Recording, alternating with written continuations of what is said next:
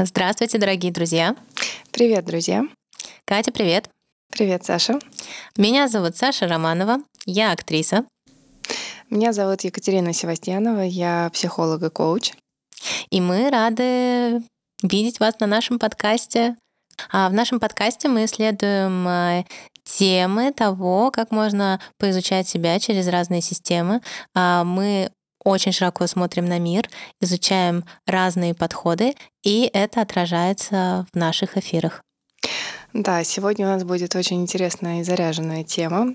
Мы посмотрим, как можно ответить себе на вопрос, кто я, через призму смерти. Смерти, Саша, да? Да, вот такая у нас сегодня непростая история. Ну что же, начнем? Давай приступим.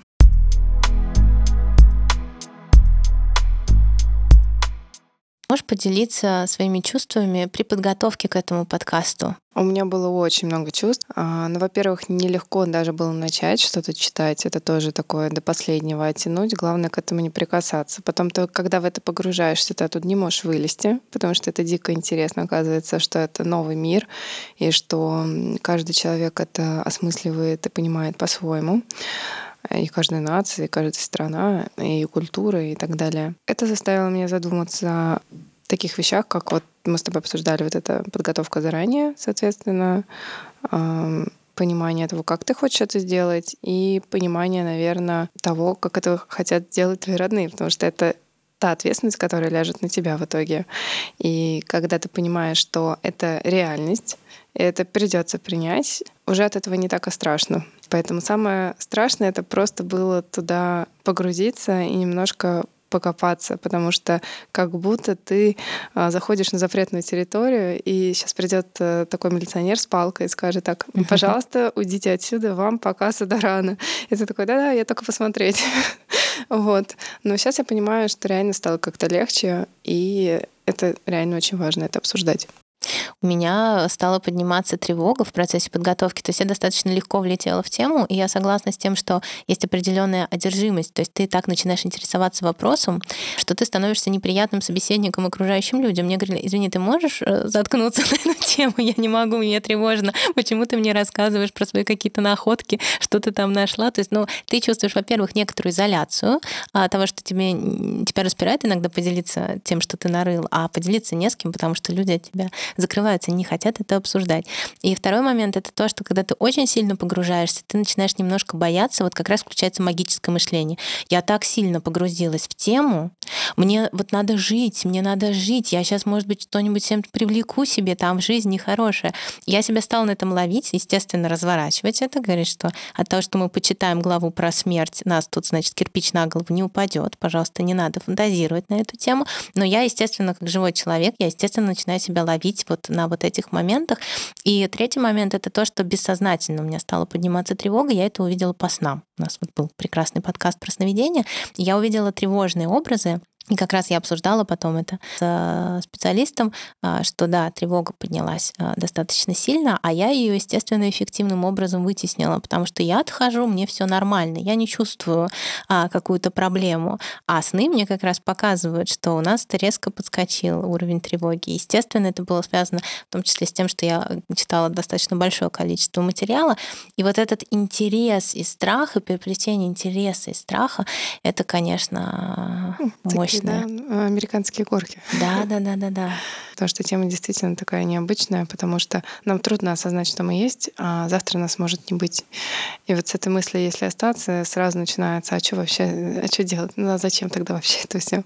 И так далее. Ну, у мозга есть такая штука, что он пытается сразу... Вообще, на самом деле, все же религии, они тоже об этом, о том, что ты перемещаешься сознанием куда-то в другое место, а о том, что ты исчезнешь, вот эта мысль очень сложно мозгу воспринять да, поэтому мы начинаем держаться за разные концепции. Но вот по своему опыту я скажу, что, конечно, принятие определенной мировоззренческой концепции, оно очень важно. И в свое время я почему-то думала, я вот ну, как-то мне импонировал научный атеизм, но я восхищаюсь этими людьми, потому что я в какой-то момент поняла, что для моей психики это не подходит. Может быть, они тысячу раз правы, и они могут выдерживать вот это ощущение, что ты умрешь и все закончится, и ты исчезнешь. И я реально, я очень восхищаюсь этими людьми. Но понимание и честное признание того, что я не такой человек, мне это не подходит. И мне нужна система взглядов, которая, возможно, неправильная. Я не буду спорить, да, я не знаю, я не могу проверить. Но я ее беру за основу, и она дает мне опору, который помогает снизить тревогу, помогает мне вставать утром радостно каждый день, помогает, помогает мне чуть меньше бояться. А вот это, мне кажется, очень важно. То есть, выбирая какую-то платформу мировоззрения, на которую мы опираемся, возможно, не нужно стараться ложиться костьми, доказывая, что это правда или что, а вот это вот неправда. Важно то, что дает именно тебе ощущение стабильности и опоры. Вот. Класс. Но это, кстати, наследие 22 года, когда у нас у всех выбило почву из-под ног, вот я поняла, насколько важно, на чем ты стоишь мировоззренчески. То, что твое мировоззрение очень сильно определяет, на самом деле, твои бытовые действия, как бы это парадоксально ни было. Очень многие любят заходить с бытовых действий и так идти к мировоззрению, да, вверх. А иногда через мировоззрение можно дойти до того, как ты, в общем-то, реагируешь в быту. И я поняла, что мировоззренческая платформа — это, на самом деле, для меня стало первым, с чем нужно работать. И с вопросами именно жизни и смерти потому что они-то на самом деле очень сильно и актуализировались.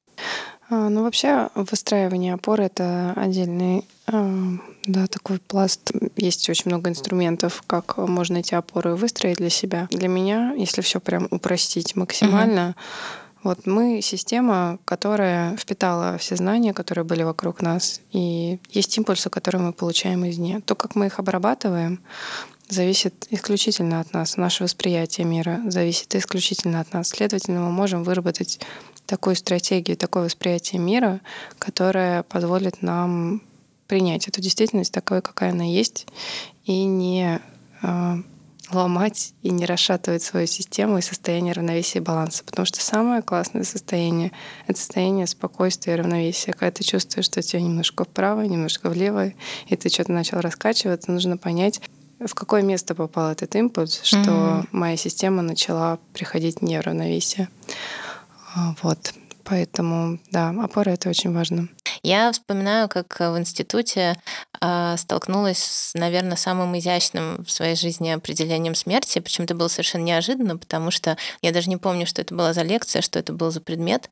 Э, но я услышала самое, мне кажется, на тот момент точное для меня определение смерти, что смерть — это предельный уровень энтропии что мы как система накапливаем хаос, накапливаем случайности, и что эти случайности выводят нас из строя. То есть э, мне, мне раньше казалось, ну, логичным, там, когда человек, там, не знаю, погибает, там, попав под машину или еще что-то, но объяснить себе, почему человек умирает от старости, да, например, казалось немножко, ну, почему бы нам не жить вечно, скажем так, если ты не попадаешь в какие-то передряги, то почему бы нам не жить вечно? И вот мы как система, да, конечно, мы накапливаем ошибки, конечно же, выходим из строя, и можно говорить о смерти в таком биологическом смысле, да, мы умираем как биологические существа, но мы также живем в системах, которые тоже умирают. Системы перестраиваются, а, разрушаются или переходят на новый, более тонкий уровень. А если смотреть с этой точки зрения, то мы, конечно, сталкиваемся со смертью достаточно часто, просто потому что мы иногда забываем, что мы включены в такие крупные а, системы, которые тоже идут по своим этапам развития и тоже могут приходить в точку смерти. Вот. Это такое философско-физическое ответвление нашей беседы. Нет, классно, классно, что ты поделилась таким да, необычным определением. Я когда об этом задумываюсь, я всегда думаю о том, что ты действительно права, мы постоянно находимся в тех системах, которые умирают, и делают это циклически. Те же самые растения, да, которые а, подвержены циклам, и каждую зиму, скажем так, засыпают, а потом просыпаются.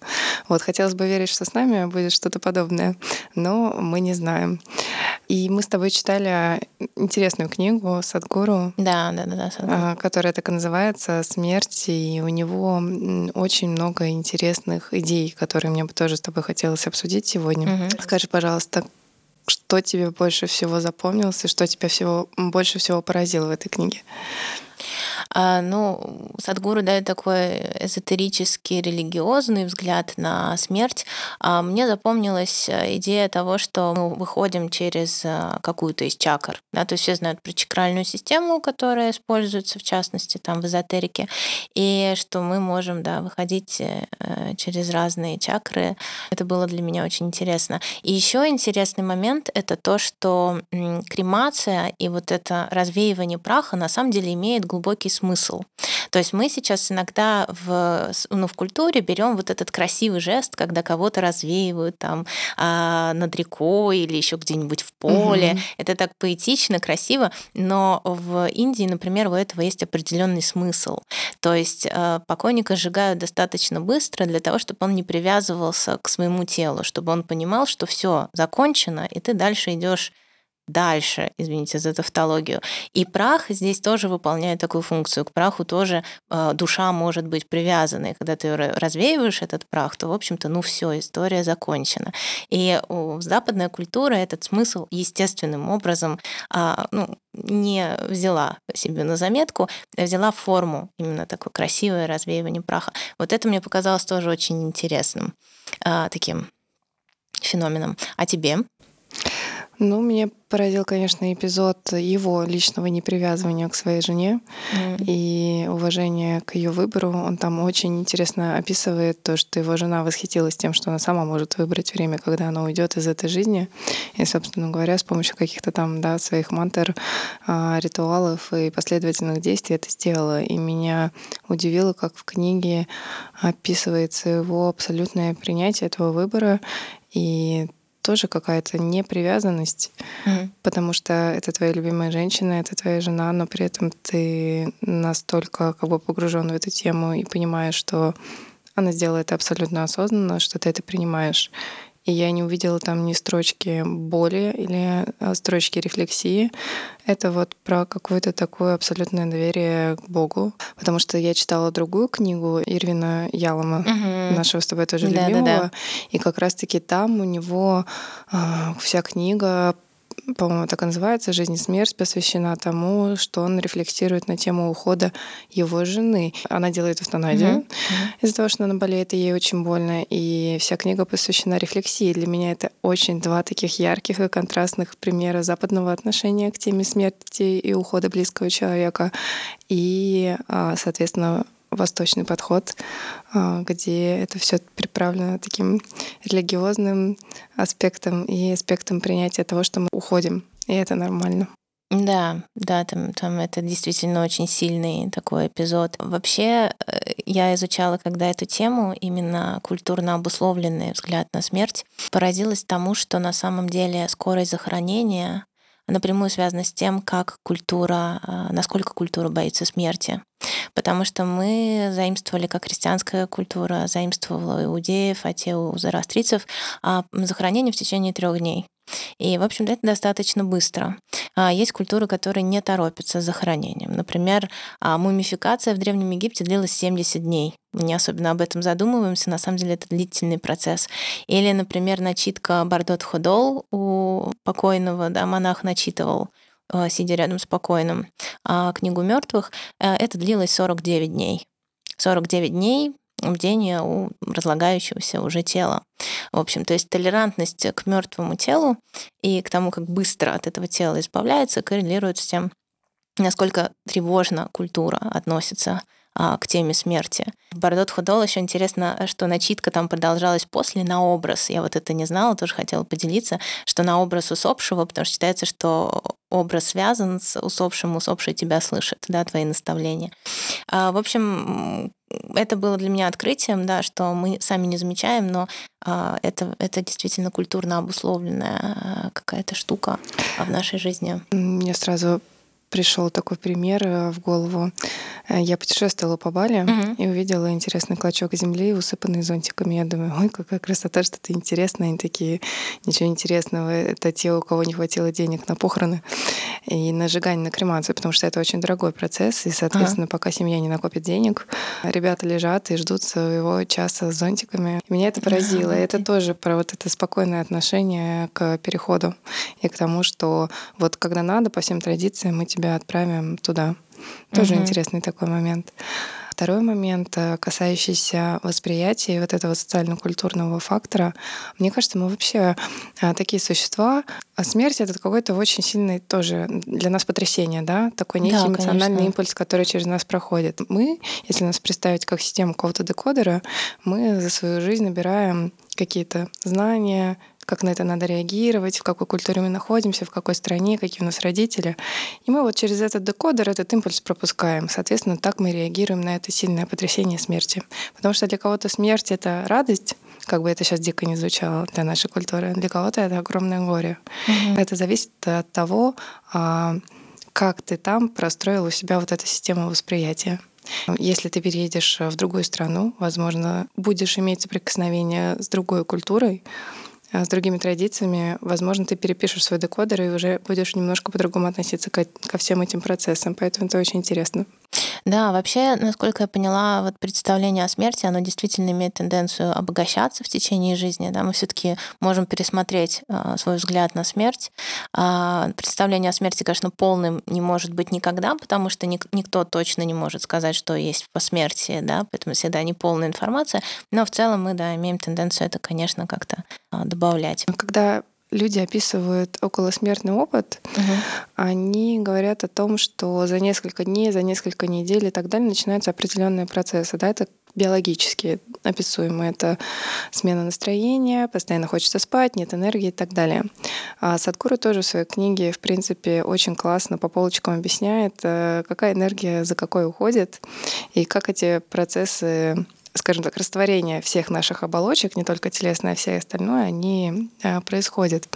И когда я все это изучала, было классно наблюдать, на самом деле, очень много переплетений между тем, как он это объяснял, и а, то, а, как описывают свои опыты люди, пережившие клиническую mm-hmm. смерть, или кто тесно взаимодействует с ними, да, или работает с такими больными, тяжело больными. Что ты думаешь об этом? Насколько тебе близко определение Садгуру вот по такому послойному разложению нашему всех наших оболочек и тел? Ты знаешь, это, это очень интересно. То есть мне, в принципе, очень интересно смотреть, как разные системы да, смотрят на смерть. Поэтому я в этом плане очень любопытна, да, и мне очень интересно, как это видит в том числе там Садгуру. А, он говорит об угасании, да, таком потихонечку человек как бы уходит, уходит. Я прочитала прочитала очень интересную штуку, биологическую такую, а, медицинская школа Мексиканского университета.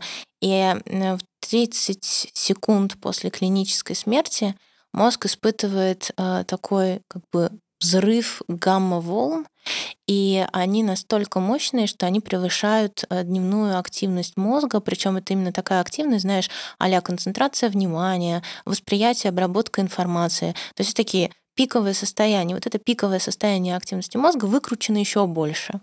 И это связано еще с тем, что наш мозг, э, когда тело умирает, он вынужден обрабатывать огромное количество информации, которая поступает от умирающего тела. Да? Это экстраординарная ситуация, мозг переходит в сумасшедший режим. И поэтому вот эти ситуации, когда вся жизнь пронеслась перед глазами, или я вижу какие-то сумасшедшие образы, которые на меня обрушиваются, они связаны в том числе с тем, что память начинает работать экстраординарным образом, а восприятие начинает работать экстраординарным образом. То есть все как бы выкручивается на максимум. И это можно сравнить с ярчайшим выплеском энергии. Это как, знаешь, такой атомный взрыв, грубо говоря. Такой последний энергетический всплеск перед смертью. Если говорить про гормональную систему, то там и выплеск дофамина, и выплеск серотонина. И как раз вот это ощущение, которое очень многие описывают, пережившие клиническую смерть, да, единение, ощущение эйфории, слиять, слияние с чем-то большим. То есть, с одной стороны, это действительно такой э, философско-религиозный контекст, да, восприятие слияния с чем-то большим, когда человек перестает чувствовать свою обособленность. А с другой стороны, это работа в том числе гормональной системы, которая дарит вот это ощущение ощущение эйфории тоже выкрученное на максимум. И для меня это очень интересно в контексте того, что я проводила опрос в соцсетях, и спрашивала, «А как бы вы, вы себе это представляете в идеальном варианте. И люди чаще всего говорят во сне. Я хочу умереть во сне, хочу не осознать, что я умираю. Но если мы говорим о таком экстраординарном режиме работы мозга, то мы понимаем, что, наверное, неосознанной смерти быть не может. То есть твой мозг все равно перейдет в такой режим работы. Это нельзя моргнуть глазом и понимать, ты умер. Это невозможно подпустить. Это так э, выкручивает все твою систему, а, что, к сожалению, не получится. То есть вот я поняла, что, наверное, мечты о неосознанной смерти — это э, иллюзия определенная, возможно, которая существует у людей. Возможно ли умереть неосознанно? Хороший вопрос. Мне кажется, что нет. Мы же все-таки чувствуем своим телом, да. да, этот мир, и как бы мы не хотели отрешиться от этих ощущений. Но представляешь, тело умирает. Мозг-то в шоке, он же это не переживал. он тут не может это игнорировать. Ребята, у нас тревога, что-то происходит. Это... Mm-hmm. И еще интересно тоже, я не ожидала, узнала о том, что, оказывается, последние отделы мозга, которые умирают, это височные. И, соответственно, последний орган, который отпадает у человека восприятие, это слух. Поэтому, в принципе, вот эти практики, когда говорят с умирающим человеком, он уже не чувствует, но он тебя слышит. Это такой биологический взгляд на смерть. Если мы уже говорим об определении биологической смерти, то сейчас считается, что смерть мозга — это и есть смерть, да, биологический взгляд биологическое. Ну да, мы же рассматриваем, получается, с разных точек да. зрения с тобой. Там есть, по-моему, клиническая смерть считается 5 минут, а дальше уже считается биологическая смерть, да. насколько я помню. Да, да. Поэтому, да, тут, э, если мы сейчас начнем с тобой определение смертей, их тоже будет достаточно много. Это тоже, кстати, очень интересно, э, как люди по-разному для себя определяют. Например, я знаю, что в эзотерическом тоже контексте очень часто можно встретить определение смерть — это смена мерности. То есть ты остаешься, ты просто меняешь, в общем, режим работы и функционирования. Ну, классно, конечно, насколько ты должен быть не трусом, чтобы когда ты оказался в другой да, мерности, да, да. ты такой, ну, как это, все знакомо, все нормально, я осознан. Вот это вот э, остановка времени, все какое-то странное, плотное, я вообще не понимаю, где я. Ну, нормально переживу. Я думаю, что люди, которые никогда об этом не задумывались, и которые да, так конечно. случилось, что, да, ушли, для них это будет определенный опыт. Вот, поэтому, когда мы с тобой обсуждали книгу а, Бардо, да, тибетскую да, книгу, да, да, тибетскую книгу мертвых, мы как раз-таки а, соприкасались с той темой, что вся наша жизнь посвящена тому, чтобы осознанно умереть. И в этом, конечно, есть а, доля правды, но невозможно, наверное, соприкоснуться с этим опытом, не а, погрузив себя в какие-то дополнительные практики, переживания и так далее, потому что наша жизнь — это не про смерть, это про жизнь. Вот, хотя каждый день мы осознанно умираем, а, засыпаем. Если а, там, например, меня спросить, что такое для да, меня смерть, да. я вот тоже верю, что, наверное, это переход, э, может быть, и в другую мерность, но просто э, все, что мы с тобой научились делать э, в этой жизни, серии разговаривать, думать, угу. чувствовать, этого всего не будет. А вот как это как это ощутить, что всего нет, а есть просто ты, это очень сложно, потому что у нас такого опыта не было. Соответственно, мы можем с тобой только тут исследовать гипотезы. Да, да конечно, и, конечно, как и разные системы да, на это смотрят.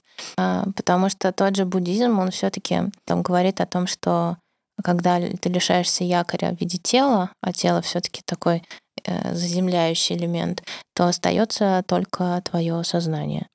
И даже есть э, такой взгляд, что а, вот эти божества, которых ты встречаешь в посмертии с точки зрения буддизма, это разные режимы э, твоего сознания. То есть ты таким образом а, собираешь а, полный комплект того, как может функционировать сознание, и это принимает формы гневных божеств, или же благих божеств, с которыми ты сталкиваешься в посмертии. И а, каждое из этих божеств, оно как бы отражает определенное состояние твоего сознания. И вот благие божества связаны больше с твоим эмоциональным фоном, да, с сердцем, с твоим, образно говоря. А вот гневные божества — это определенные а, ментальные привычки, привычки действовать определенным образом, да, и все это ты как бы собираешь в посмертии, то есть на самом деле ты имеешь дело со своим собственным сознанием. И то, что это пугает, это как бы вопрос к сознанию, с которым ты сталкиваешься, да? Да, поэтому, друзья, важно умирать в хорошем да. настроении. Кстати, да, это тоже а, интересно. Сделать настройку собой и уходить э, действительно в таком мире самой, это прям гиперважно. Об этом говорит ни одна книга, ни одно учение. И мне кажется, к этому стоит прислушиваться. Кстати, по-моему, Садгуру да, писал о том, что когда человек умирает в таком плохом состоянии ума, это и есть ад. То есть ты себя фиксируешь в определенном состоянии ума, а если это благая смерть, ну то есть а, с какими-то светлыми мыслями, светлыми чувствами, то вот ты себя зафиксировал, в общем-то, в райском состоянии. Ну да, мне кажется, книга Бордо тоже вся об этом. Да, Там постоянно да. говорится, следите за тем, куда вы попадаете, учитывая то состояние, в котором вы находитесь. Если вы находитесь э, в дикой обиде, гневе и еще чем-то, вы пойдете там в одну сторону. Если, грубо говоря, вы спокойно реагируете на все, что происходит, у вас есть эта способность, которую вы наработали, ну, да, в течение практиками. Практика, практиками, да. да. Практиками. То как бы вы пойдете в другое. Да, но насколько страшно столкнуться с собственным сознанием по смерти, это, это действительно да. интересно. Это да, потому что если считать, да, что сознание знает и бессознательное, и сознательное, вот что там mm. бессознательном накопилось, это, конечно, будет большим сюрпризом для нас, для всех. Потому mm, что да. иногда так думаешь, э, что ты такой весь э, прокачанный, все знаешь и так далее, а потом кто-то тебе говорит простую вещь а про тебя же, и ты такой, да ладно, серьезно. Да, да, да, да, И вот этот инсайт, и ты такой думаешь, да ладно, это правда так, а я это говорю, но я этого не слышу.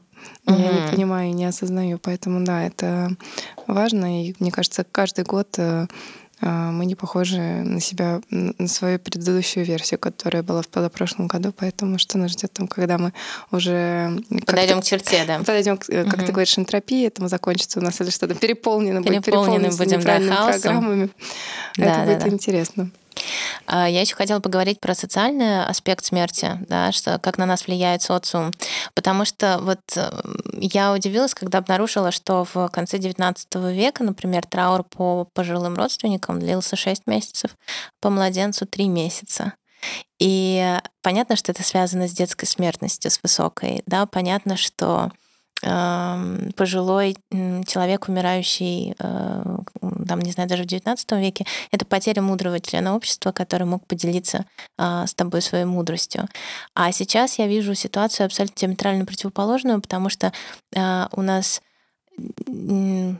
ценность ребенка значительно возросла по сравнению с ценностью пожилого uh-huh. человека. Мне кажется, это связано с тем, что мы очень ориентированы на будущее, мы очень ориентированы на прогресс, мы все движемся вперед, а старики, условно говоря, это люди, которые все время, как бы, они уже отстают от прогресса, они уже не успевают. И мы достаточно быстро социально начинаем списывать их в утиль, потому что мудрость у нас больше не э, сфокусирована на одном человеке, да, мы можем найти кучу информации там в интернете, найти кучу других людей, которые поделятся с нами мудростью. И опыт конкретного человека, он перестает цениться, а тем более, чем дальше в прошлое он уходит, потому что это уже там не соответствует нашей реальности, у нас уже все поменялось и так далее. А для меня это немного грустный процесс, потому что мне кажется, что это связано как раз с нашей одержимостью вечной молодостью, что это не только нежелание стареть и нежелание умирать, но это еще нежелание социальной смерти. То есть, когда тебе говорят, слушай, ну ты уже не успеваешь за этим паровозом, который мчится вперед, ты уже не можешь осваивать эти технологии. Да, ты уже в 33 отстал, а в 70 ты вообще будешь где-нибудь там э, в хвосте плестись.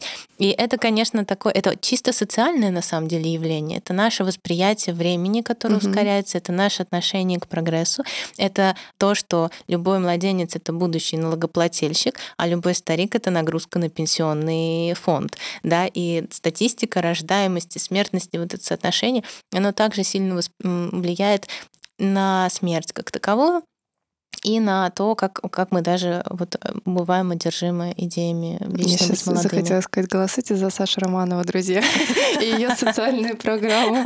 Я боюсь, что я не наберу никаких голосов. Нет, э, ценность детей, безусловно, да, это безусловно, это будущее. Но то, как меняется наш взгляд, э, в принципе, на людей и на их опыт. Еще мне кажется, что это грустно, что мы не всегда задействуем опыт вот людей, которые прожили свою жизнь. Это тоже, мне кажется, что это такая западная тенденция, угу. потому что на Востоке а, все-таки у них а, принято обращаться к своим учителям, к своим гуру. У них есть эта традиция. Плюс в восточной культуре больше ценится авторитет семьи, старшего в семье, к кому ты можешь обратиться. Вот. А у нас, да, эта штука потеряна. Мы действительно больше ориентированы на какое-то там будущее, которое неизвестно, угу. состоится или нет. Но мы вот смотрим все туда, не замечая настоящего и ценности его. И, соответственно, списываем записываем весь тот опыт, который прожили другие люди, обесценивая его. Вот есть такая штука, я с тобой абсолютно соглашусь, и поэтому, наверное, а, у нас тоже есть какие-то перекосы в культуре. На Востоке угу. так, на Западе так, каждый по-своему пробует какой-то опыт мы рождаем, и что-то из этого происходит. А я с тобой абсолютно согласна, что опыт этих людей, он действительно очень ценен. Что да, на детей мы ориентированы сейчас намного да, больше. гораздо больше. Гораздо больше. Гораздо больше. Так что и культура, и социум сильно влияют на то, как мы относимся к смерти, может быть, сами не замечая это влияние. А, с, кстати, вот смерть э, королевы Елизаветы, была очень показательна, потому что, с одной стороны, она пожилой человек. Вот знаешь, вот это когда грустишь, что кто-то умер, а тебе пишут, ну она же старая. Типа, я понимаю, что она старая, но я немножко грущу. Я вот анализировала, интересно, почему мы грустим, да, когда ну, уходят публичные личности, которых мы, в общем-то, не знаем.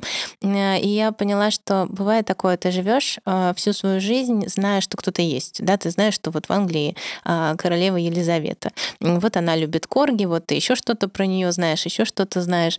А потом э, человек умирает, происходит изменение в твоей жизни. Вроде как мелочь, ну, давайте говорить откровенно, да, никто из нас не родственник Винзором, чтобы это как-то глубоко переживать. Но при этом какой-то элемент тревоги это вносит. Все, в твоей жизни вот этой персоны уже нет. Минус один да, а, вот это тоже из картины мира твоего тоже достали, убрали вот этот элемент. То есть э, это, с одной стороны, создает некоторую тревогу, небольшую, но все таки С другой стороны, ну, действительно, человек пожил, человек старый, и его как бы говорит, она же старая. Ну, можно грустить. Я думаю, что это обесценивание переживаний, чтобы так туда не погружаться. Mm. Мне кажется, что это просто пресловутая защита, которая срабатывает, и человек такой, да что грустить? Ну, как бы пожила она нормально столько лет, потому что мы же не понимаем, как мы себя будем чувствовать, э, не знаю, там 80. А не факт, что доживя до 80, ты не будешь чувствовать себя так же на 20, просто тело будет уже разваливаться. Тут, как говорится, у каждого тоже свое. Про королевскую семью там тоже интересный а, был эпизод, э, вышел, по-моему, последний сериал про Диану, угу. и там в конце серия целая, посвященная смерти королевы, как она к ней заранее готовится и как она рефлексирует.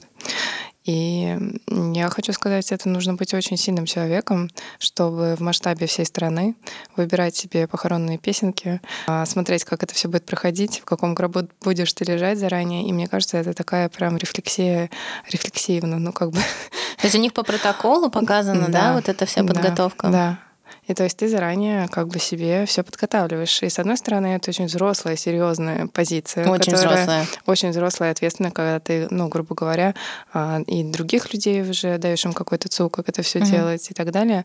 Но, как правило, в нашей жизни мы никогда к этому не готовимся. Да, когда события наступают, соответственно, там мы все в панике, в перьях, а, в рыданиях, вот на каком-то таком а, издыхании все это начинаем делать. Но я думаю, что и до этой позиции мы тоже когда дойдем, что да, будет какой-то заранее подготовленный. Можно об этом будет поговорить, по крайней мере, со своими родными, потому что это на самом деле очень важно. Ты знаешь, я вот хочу сказать, что когда готовилась к подкасту, узнала, что, оказывается, есть а, сейчас движение смерть позитивных людей. А, Боже. которые а, именно стоят на том, что о смерти очень важно разговаривать. Но мы, в принципе, сейчас видим в культуре очень важное проговаривание каких-то вещей. Да, мы говорим о телесном разнообразии, это бодипозитив. Мы говорим о том, что смерть это нормально, и пытаемся через разговоры легализировать, да, и как-то дать этому место. И они, в частности, а, формируют, ну, отчасти формируют вот это представление об идеальной смерти не только с позиции осознанной, неосознанной, во сне или там в бодрствовании быстро или там ну медленно никто не хочет умирать, но все-таки, но еще и подготовленность да, насколько ты готов. Написал ли ты завещание? А, знаешь ли ты, с кем останется там твой кот или твоя собака после того, как тебя не станет? А, знаешь ли ты, а, в чем ты будешь похоронен и где ты будешь похоронен и вообще что ты хочешь? Похороны, кремацию или, может, еще какой вариант и так далее. То есть сейчас потихонечку это начинает формироваться. И еще, кстати, видно, наверное, ты обратила внимание, сколько в книжных стало появляться книг про смерть. Да, Саша, я думаю, что я дам эту привилегию тебе. Их действительно становится больше. И действительно, это не одна какая-то книжка на 10 лет, да, которую все забыли, а действительно видно, что на эту тему потихонечку общество начинает рефлексировать. И это связано в том числе с тем, что мы живем сейчас дольше благодаря медицине, и благодаря медицине же мы, э, пардон, умираем медленно. потому что привилегия быстрой смерти — это в какой-то степени в скором времени вообще будет, наверное, привилегия, да, потому что человек, э, медицина его будет поддерживать, а человек будет знать, что он следует к некоторой точке, да, и к этой точке он приходит том числе подготавливая по мере возможностей да, психологических своих, подготавливая свои дела. И в какой-то степени, вот, наверное, э, в будущем, возможно, сформируется некий новый идеал смерти. Это когда у человека причесаны все его дела при жизни. Ну да, но мне кажется, знаешь, как у человека существует какое-то мнение, что если я говорю о смерти, то я ее как будто к себе притягиваю. Магическое очень, мышление. Магическое мышление, да. И очень многие как раз-таки, если ты с ними начинаешь говорить, они говорят, брось ты, ты, ты вообще зачем вообще эти темы трогаешь? Ну, типа, вообще не нужно об этом никогда вообще в жизни говорить. И вот сразу там, да, как-то барьер такой. Но важно понимать действительно, что это колоссальное напряжение который ты испытываешь в моменте, и справиться с ним, если ты все подготовишь заранее, будет намного-намного легче, это ценнее, и вообще какая-то, мне кажется, благодарность даже возникнет, что об этом как-то заранее кто-то подумал. Я бы еще хотела поговорить про психологический аспект. А, наверное, затронуть э, тему горя и горевания. Я нашла очень интересные этапы горевания, этапы принятия по Уильяму Вордену. И там такой достаточно интересные э, этапы, связанные с психологическими задачами, с которыми сталкиваются горюющие. И на первом этапе это понимание того, что человек умер, это необратимо. Это отдельный кейс, потому что там есть и отрицание а, смерти. И мы, кстати, видим вот этот пример в кино очень часто. Это когда а, комната умершего становится мемориалом, и кажется, как будто а, сейчас он вернется и начнет здесь продолжать э, свою жизнь. Да, нас... Или страничка ВКонтакте. Да, да, да. Или страничка ВКонтакте, которую мы сохраняем. А, сетевые аватары. А это тоже может быть формой отрицания э, того, что вот человек умер. Еще интересная форма отрицания это когда человек ходит по медиумам и по эзотерикам и пытается связаться с умершим, да, что это не то же самое, когда ты знаешь, что ты, возможно, встретишься с человеком в следующей жизни, если ты веришь в реинкарнацию, или, возможно, вы встретитесь на небесах, если ты там в религиозном другом контексте. Но вот эта вот попытка, например, связаться с умершим еще при жизни, потому что вот он здесь, или попытка, как я уже сказала, сохранить его мемориал, или наоборот, когда человек отрицает эмоциональную значимость mm-hmm. потери, например, выкидывает все вещи покойного буквально на следующий же день, что тоже может э, быть таким маркером того, что происходит что-то не то, и человек эмоциональную значимость просто уничтожает. А на втором этапе это, собственно, переживание чувств, да, связанных с потерей, и это тоже очень сложная задача, потому что, с одной стороны, горе активный процесс, а это нужно переживать, это нужно испытывать эти чувства, разрешать себе их испытывать, плакать и с кем-то делиться. А с кем-то делиться достаточно сложно, потому что люди боятся горюющих людей, сожалению, потому что они не очень знают, как выразить поддержку. И к тому же это сразу повышает у них уровень тревоги, потому что у тебя кто-то умер, сразу ты начинаешь это тащить на себя, а вот тревога поднимается за себя и за близких, и поэтому естественное желание дистанцироваться от того, кто горюет, а ему очень важно проговаривать, общаться, плакать об умершем, вспоминать его. Да? И здесь тоже куча проблем, связанных с убеганием, там, трудоголизм, алкоголизм, новые отношения, там, еще что-то. То есть если у человека копинговая стратегия это все время избегать, то он будет убегать во что угодно, лишь бы не испытывать эти чувства. И мне показался очень интересным третий этап. Третий этап — это адаптация к жизни без умершего, и она подразумевает три этапа. Э, реальное как бы существование — это когда ты берешь на себя функционал умершего человека и справляешься с этим.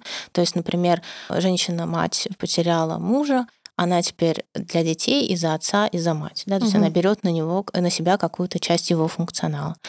И второй этап это когда я э, корректирую свое самосознание, отвечаю себе на вопрос, а кто я теперь без этого человека, а что я могу, чего я не могу. Потому что мы меняем свою я-концепцию в связи с потерей близкого человека, и мы понимаем, особенно если он на нас сильно влиял в плане мировоззрения, самооценки, еще чего-то, то мы начинаем осознавать, а кто мы без него. И третий этап — это, собственно, мировоззрение, это чему нас научила его смерть условно говоря. Причем это не обязательно что-то глобальное, это может быть просто человек там умер, я понимаю, как важен регулярный чекап организма. И четвертый этап это, в общем-то, когда меняется место умершего в нашей жизни. То есть я отвожу ему место, я его вспоминаю, я там хожу на кладбище, или там у меня есть какой-то мемориал, посвященный, например, этому человеку, но при этом я продолжаю жить дальше, да, то угу. есть уже все, человек выходит в социум и начинает строить отношения. Да, ты пока все это рассказывала, у меня мои защиты включились в виде юмора, я уже столько анекдотов придумала. И про медиумов я думала, ну, на не входит, просто спросить, куда человек заначку оставил, ну, Да, действительно. Но вообще все это похоже тоже на этапы банального, на самом деле, расставания с человеком. Для нашего мозга абсолютно все равно, умер он или он, мы расстались. Это просто процесс такой сепарации и отделения, достаточно болезненный в любом случае. Просто в случае смерти действительно человек становится недоступен физически, угу. соответственно, ты не можешь на него не порать, не что-то ему сказать, только вот, да, как-то фантазии своей на бумажке или с психологом, да, это проработать классно, что ты нашла эти этапы, потому что горевание очень важная часть, прям гипер важная. Важно дать себе это время, важно не торопить себя вообще сто процентов и понимать, что вот те процессы биохимические, которые с тобой происходят, ну, как бы это часть нашей жизни. Она абсолютно нормальная, и не нужно себя, наоборот, э, пытаться как-то от этой темы отвлечь, как ты говоришь, там, зависимости, да, уехать, да. новая работа, новая жизнь. Чуть попозже. Мне кажется, в этом плане траура да, выполнял вот эту функцию, Абсолютно потому что там были ограничения Абсолютно деятельности. Так. И какие-нибудь плакальщицы, угу. которых тоже вызывали. Мне кажется, это все как такие определенные этапы проживания эмоционального плана пласта, который есть.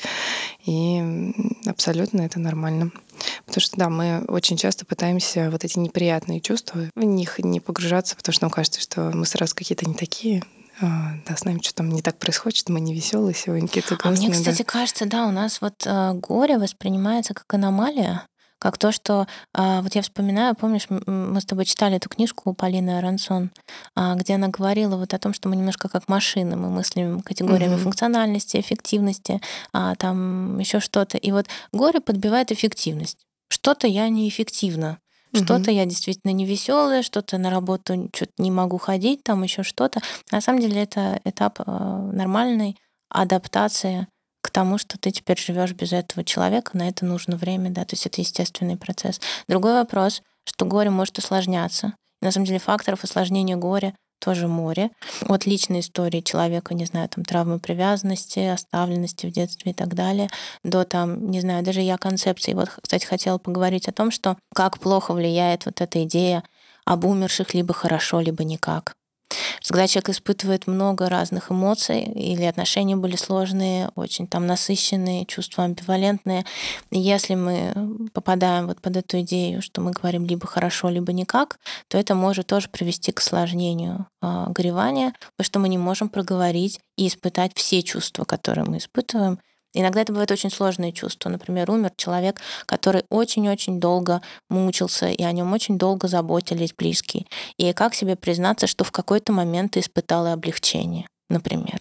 Да, потому что с тебя упала угу. эта нагрузка, и наконец отмучился, грубо конфликт говоря. Возникает, возникает да. сильный угу. конфликт. Или, например, я помню в детстве у меня тоже был такой внутренний конфликт на смерть дедушки. Это то, что с одной стороны я его страшно любила и страшно переживала, а с другой стороны я в какой-то момент на него стала страшно злиться. Почему он посмел умереть? Понимаешь, угу. какого черта?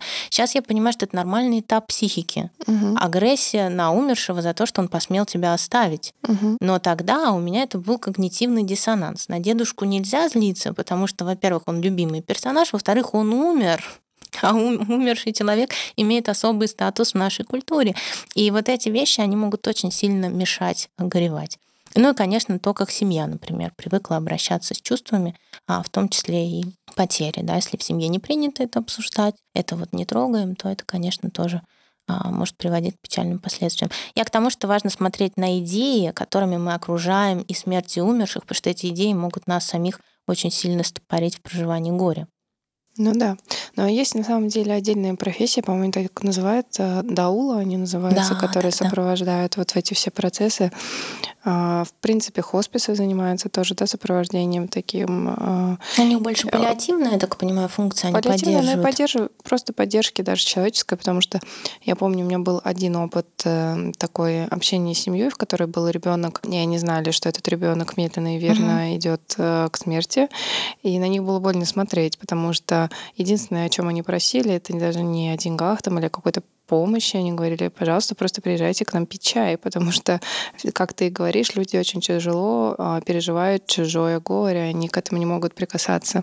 И любая поддержка, просто контакт человека с человеком, она очень помогает. Это просто, наверное, самое целительное, что мы можем дать друг другу.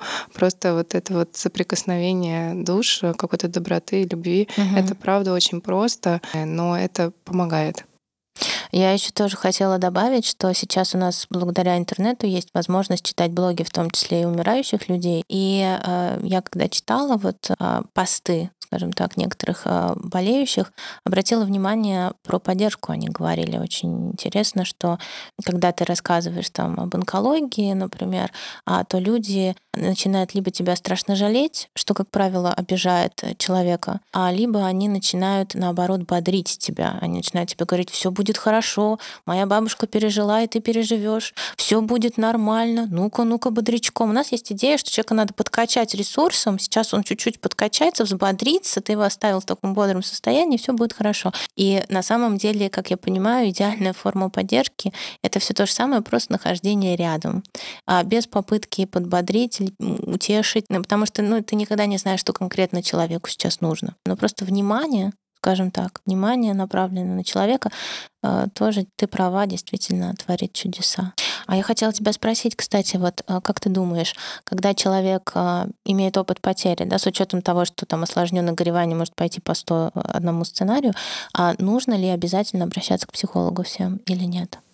Я думаю, что это зависит от а, состояния, опять-таки, от твоих каких-то внутренних опор, которые у тебя mm-hmm. сформировались. А, потому что некоторые люди с этим справляются, как-то, да, они в этом остаются устойчивыми. Иногда потери могут абсолютно выбить всю почву из-под ног, и ты чувствуешь, что ты уже теряешь немножко контакт с реальностью. Да, ты чувствуешь и что вот эту вот самую сонливость какую-то, может, депрессивный mm-hmm. фон и так далее. Но в этом случае люди, как правило, обращаются, когда уже совсем плохо. Вот, но нужно замечать, можешь ты с этим как-то справиться или нет, потому что это разговор, и он может стать целительным. Но это, правда, очень простой инструмент, который работает. И если, друзья, вы оказались в такой ситуации и чувствуете, что вам нужна поддержка, и как-то ваша да, реальность, может быть, немножечко изменилась, а может и не немножечко, и вообще вы понимаете, что вы выпали из жизни, то, правда, вот какой-то терапевтический разговор, он очень-очень эффективен. Я еще тоже хотела дополнить, э, что бывает очень важно для психики, вот я столкнулась э, на своем опыте, это а, все-таки, например, а, не избегать э, похорон, а присутствовать, например, на похоронах, на церемониях прощания, потому что а, когда ты ну, видишь некое завершение своими глазами, да, то психика в этом плане, она как бы закрывает тему, закрывает mm-hmm. гештальт. У меня, например, так было с дядей, который умер внезапно. Внезапная смерть, в принципе, осложняет восприятие смерти. Да, неважно, там, насильственный, ненасильственный, несчастный случай или сердечный приступ, резко это сразу бьет по психике. И я не была на похоронах, и у меня сложилось специфическое восприятие, что я умом-то прекрасно понимаю, что человек умер. Я даже видела могилу, но в моем восприятии ощущение э, пустого места. Человека как будто вырезали.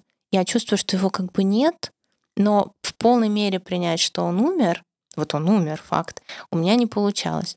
А, мне потом подсказали, что это опять-таки через разговор, да, можно восполнить вот это вот ощущение а, выпавшего пазла, не знаю, насколько я понятно объясняю, вот это специфическое ощущение, что а, человек вроде умер, а вроде как и нет. Ну, вот внутри, в твоем восприятии. Потому что ты этого не видела, да? Да, угу. я этого не видела. И вот поэтому у меня вот в начале года умерла косметолог моя. Меня так получилось, что позвали на церемонию прощания. Я почувствовала, что прям надо быть, потому что мне надо зафиксировать а, что человек умер, у нас не были такие очень теплые приятельские отношения, даже дружеские, можно сказать, и прям зафиксировать своими глазами, что эта история закончена.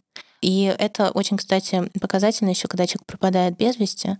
Вот психика не может, она не видела трупа, не видела вот тела, а она не может поставить точку. Но при этом и надеяться в полной мере она тоже не может, потому что, например, прошло 10 лет с момента а, исчезновения там, человека. Что это тоже очень сложный кейс, который, кстати, может привести к осложненному гореванию. Это если мы не можем ну, как бы захоронить человека, потому что тела нет. Сто процентов, потому что любая связь с человеком — это в том числе энергетическая связь, и если ты ее, как говорится, не закончишь, то внимание так или иначе будет уходить туда.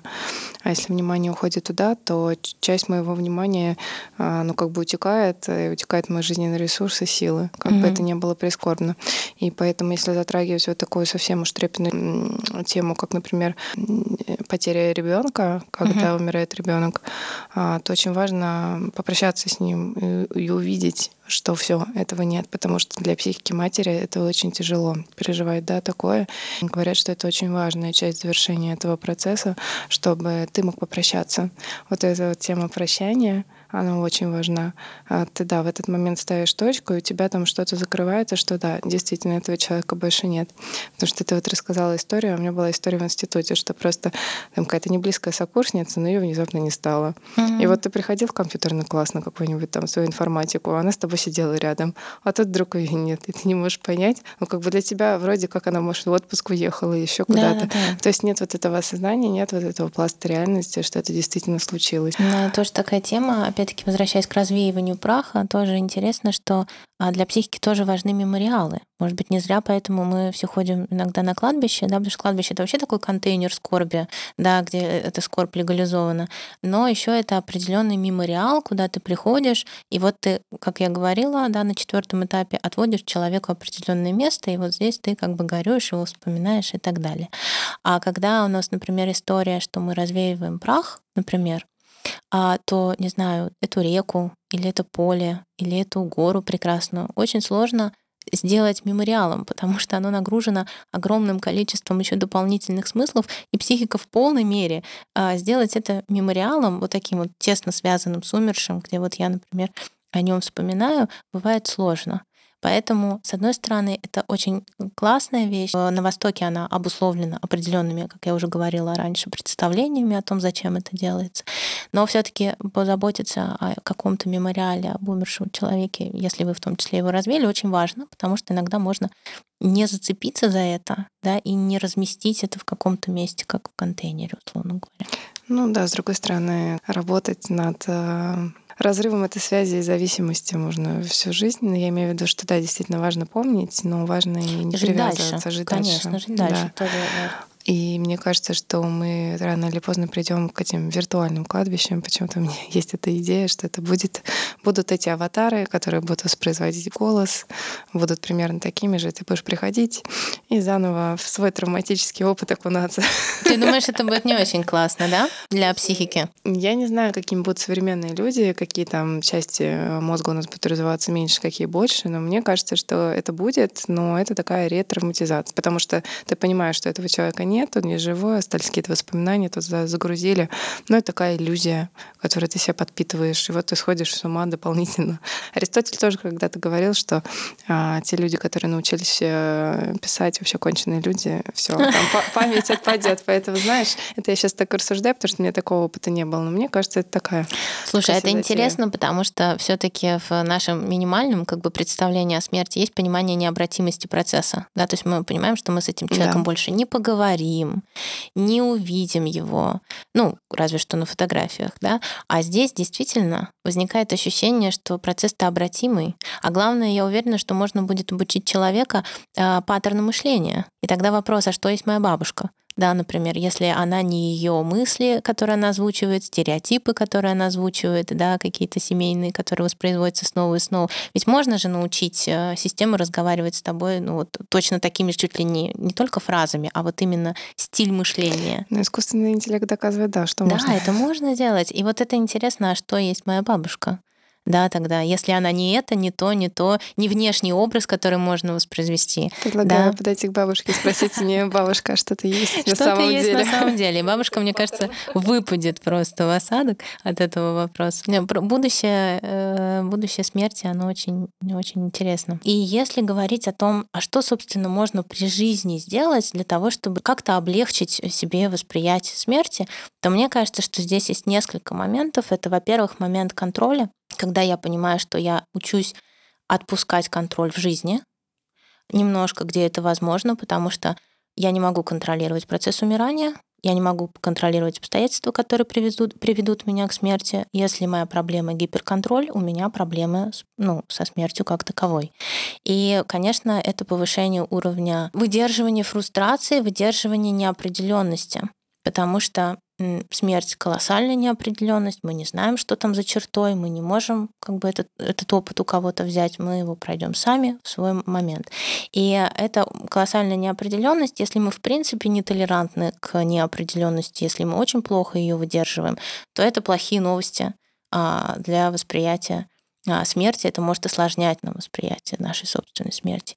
А третий момент, это, конечно, есть такие исследования, которые говорят о том, что чем больше ты доволен собственной жизнью, тем меньше ты боишься смерти.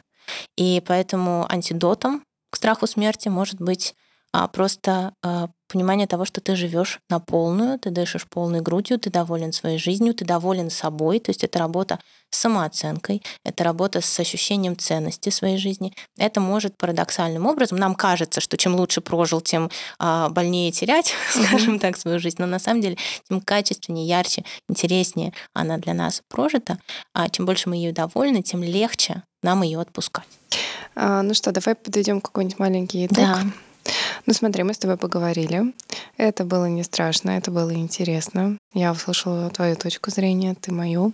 И мне кажется, что меня даже чуть-чуть отпустило, потому что я такая пришла сюда тоже, знаешь, такая, что такое, сейчас тут будет гиперособенно, как вообще об этом говорить. Сейчас я понимаю, что классно. Согласна. Исследуйте себя, дорогие друзья, через разные темы, в том числе такие сложные, экзистенциальные, которым так просто кажется не подступиться, но на самом деле там очень много может быть открытий. Да, и мы очень много оттуда можно взять и полезной информации, и ресурса, и попытаться встроить его в свою жизнь для того, чтобы чувствовать себя более уравновешенно и идти по пути смело, не да. боясь. Спасибо вам большое, что были с нами. Да, до новых встреч. Пока-пока. Пока-пока.